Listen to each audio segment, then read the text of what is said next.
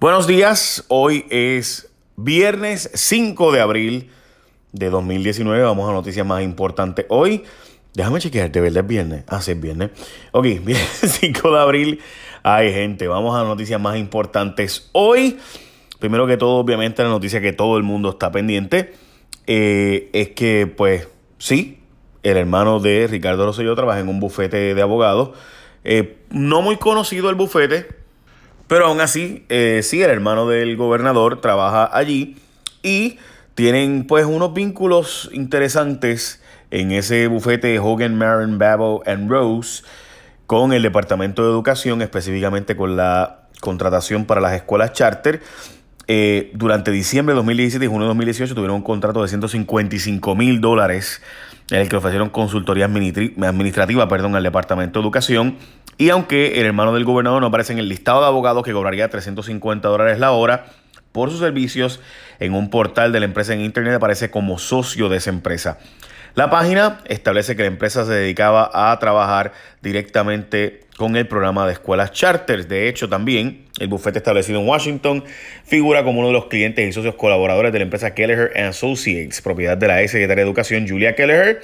Es decir, que la firma también trabaja con la empresa de la ahora ex secretaria de Educación.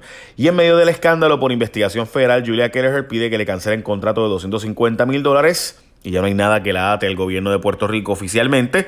Y ayer sorpresivamente pues fue que ella supuestamente dio por terminado el jugoso contrato de 250 mil que tenía con la FAF.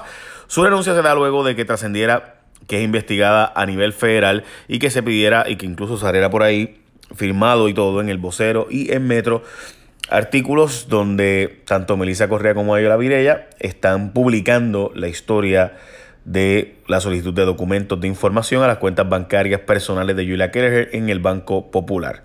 Bueno, de hecho la Cámara de Representantes dice que va a investigar este asunto y también hay un licitador que pide que también se investigue la compra de computadoras en el Departamento de Educación, donde el FBI tiene en sus manos una petición para que se investigue la compra que hizo Educación de computadoras a un costo de 160 millones de dólares. Estamos hablando de WF Computer Services, quien Dice que la agencia canceló subastas adjudicadas en dos ocasiones para luego hacer una mega licitación a través de un RFP.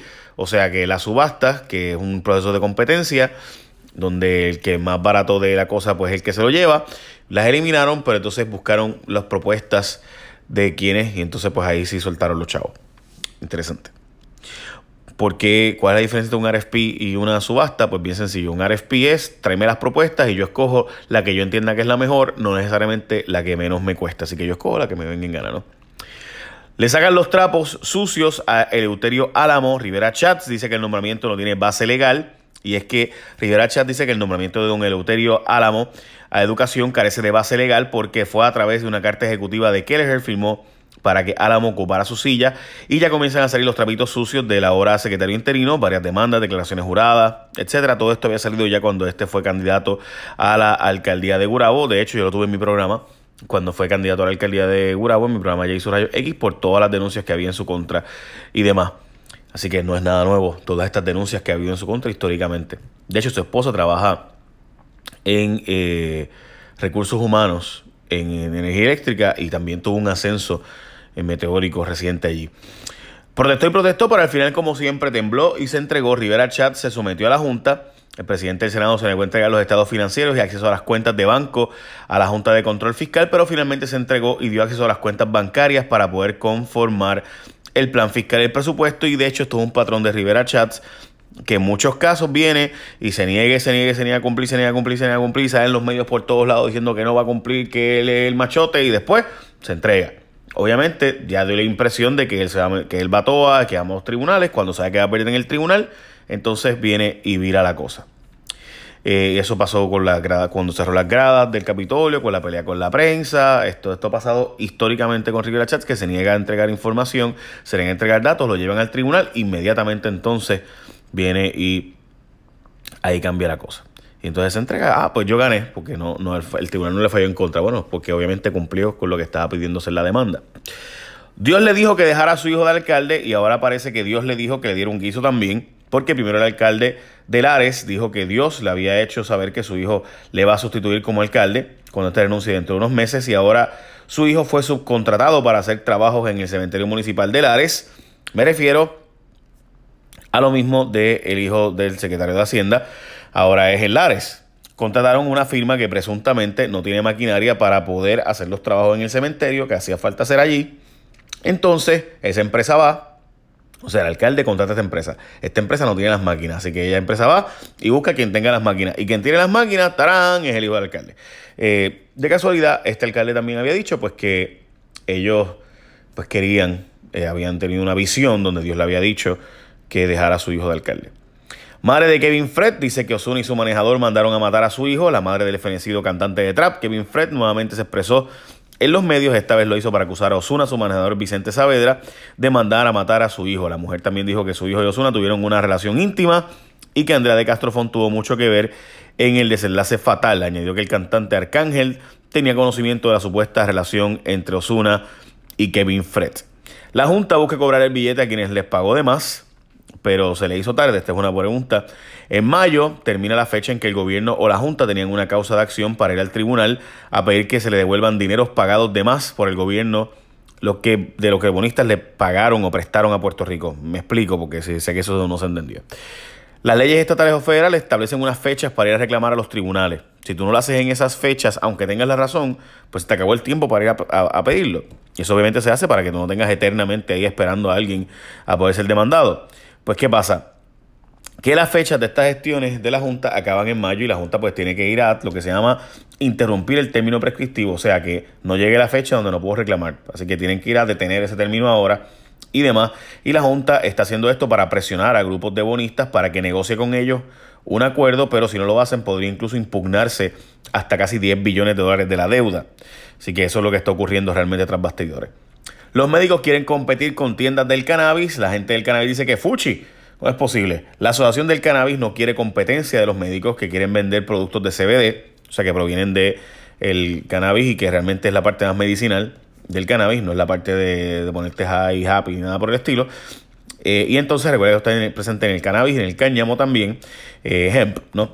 Entonces, ¿qué pasa? Que los dispensarios del cannabis tienen que cumplir con un montón de reglas y regulaciones y los médicos quieren vender el producto sin pasar por todos esos procesos que tienen que pasar dispensarios y que obviamente los dispensarios dicen, mira, pero yo tengo que pasar por esto. Pero el verdadero problema de fondo es que no hay suficientes pacientes certificados para que puedan acceder a todos estos medicamentos y productos que venden en los dispensarios del cannabis. Eh, y ese es el bottom line del asunto. Si hubiera suficientes pacientes, probablemente no le importaba. Pero el problema es que lo que hay son 50 y pico mil pacientes y básicamente ya hay como 50 dispensarios. Este, así que, pues tú sabes.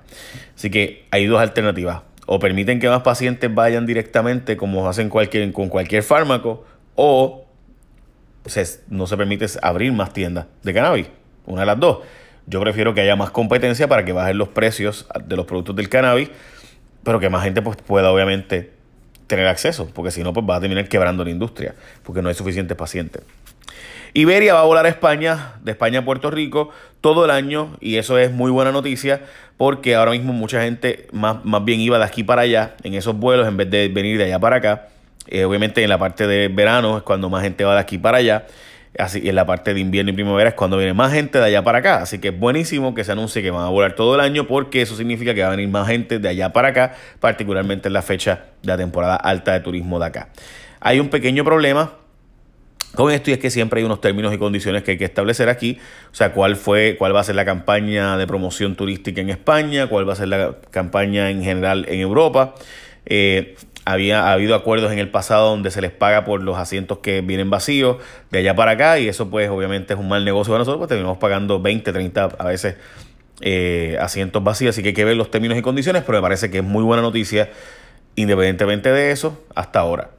Básicamente esas son las noticias más importantes del día y unas cuantas más. Eh, pero yo diría que con eso tenemos más que suficiente para repartir hoy. Eh, además de que Johnny Méndez pues está investigando a Kelleher, aunque sabe que él está investigado, ¿verdad? Y demás. También hay una noticia de una estudiante puertorriqueña, que es una excelente noticia, que está en China compitiendo. Es una estudiante de la Universidad de Puerto Rico en Mayagüez, que desarrolló un app para ayudar a personas sordas a comunicarse eh, durante las citas médicas y demás. Y aparece bien interesante lo que está haciendo esta jovencita puertorriqueña y está ahora mismo en China compitiendo. También el Partido Popular pidió aclarar la relación de un hermano del gobernador con la empresa de Julia Kelleher. Además, también Parques Nacionales solo tiene 17 salvavidas para seguridad de los bañistas, hace falta más de 40 para que realmente pueda ser eficiente. Eh, y también hay una petición de parte de las eh, empresas, las farmacias de la comunidad y farmacias en general con la regulación de las PBM, que es la entidad que contratan los seguros, o sea, los seguros médicos, los planes médicos contratan a esta empresa, estas empresas que se llaman PBM, que son las que administran el asunto, el contrato de la farmacia. Si eso no se ha entendido, pues bien sencillo, es un intermediario entre el plan médico y la farmacia. Y ese que está en el medio es el que regula qué medicamentos son, cómo son, obviamente, a base del contrato que firmó con el plan médico. So, básicamente, esas son las noticias más importantes. En Puerto Rico no se regulan. En Estados Unidos, muchos estados ya están regulando esta industria. Básicamente, that's it. Buen día, gente. Écheme la bendición. Ah, espérate, antes de irme. Alessandro Ocasio Cortés compara a Puerto Rico en los pasados plebiscitos con encuesta y también o sea que básicamente los, donde ganó la estadidad pues fueron encuestas y también hay una encuesta presuntamente de eh, que publicó un político eh, donde se alega que la estadidad tiene 80% de apoyo entre los puertorriqueños de la Florida. Estadidad para Puerto Rico, presuntamente. Hay gente que dice que la encuesta fue hecha con toda la intención y honestamente pues, me enviaron la encuesta y cuando uno ve uno dice, hmm, estas preguntas están hechas como para llegar a la estadidad en, allá en la allá en, Estados Unidos, en, específicamente en la Florida, pero pues 80% presuntamente los puertorriqueños de allá favorece la estadía. Ahora sí, écheme la bendición. Buen día, gente. Bye.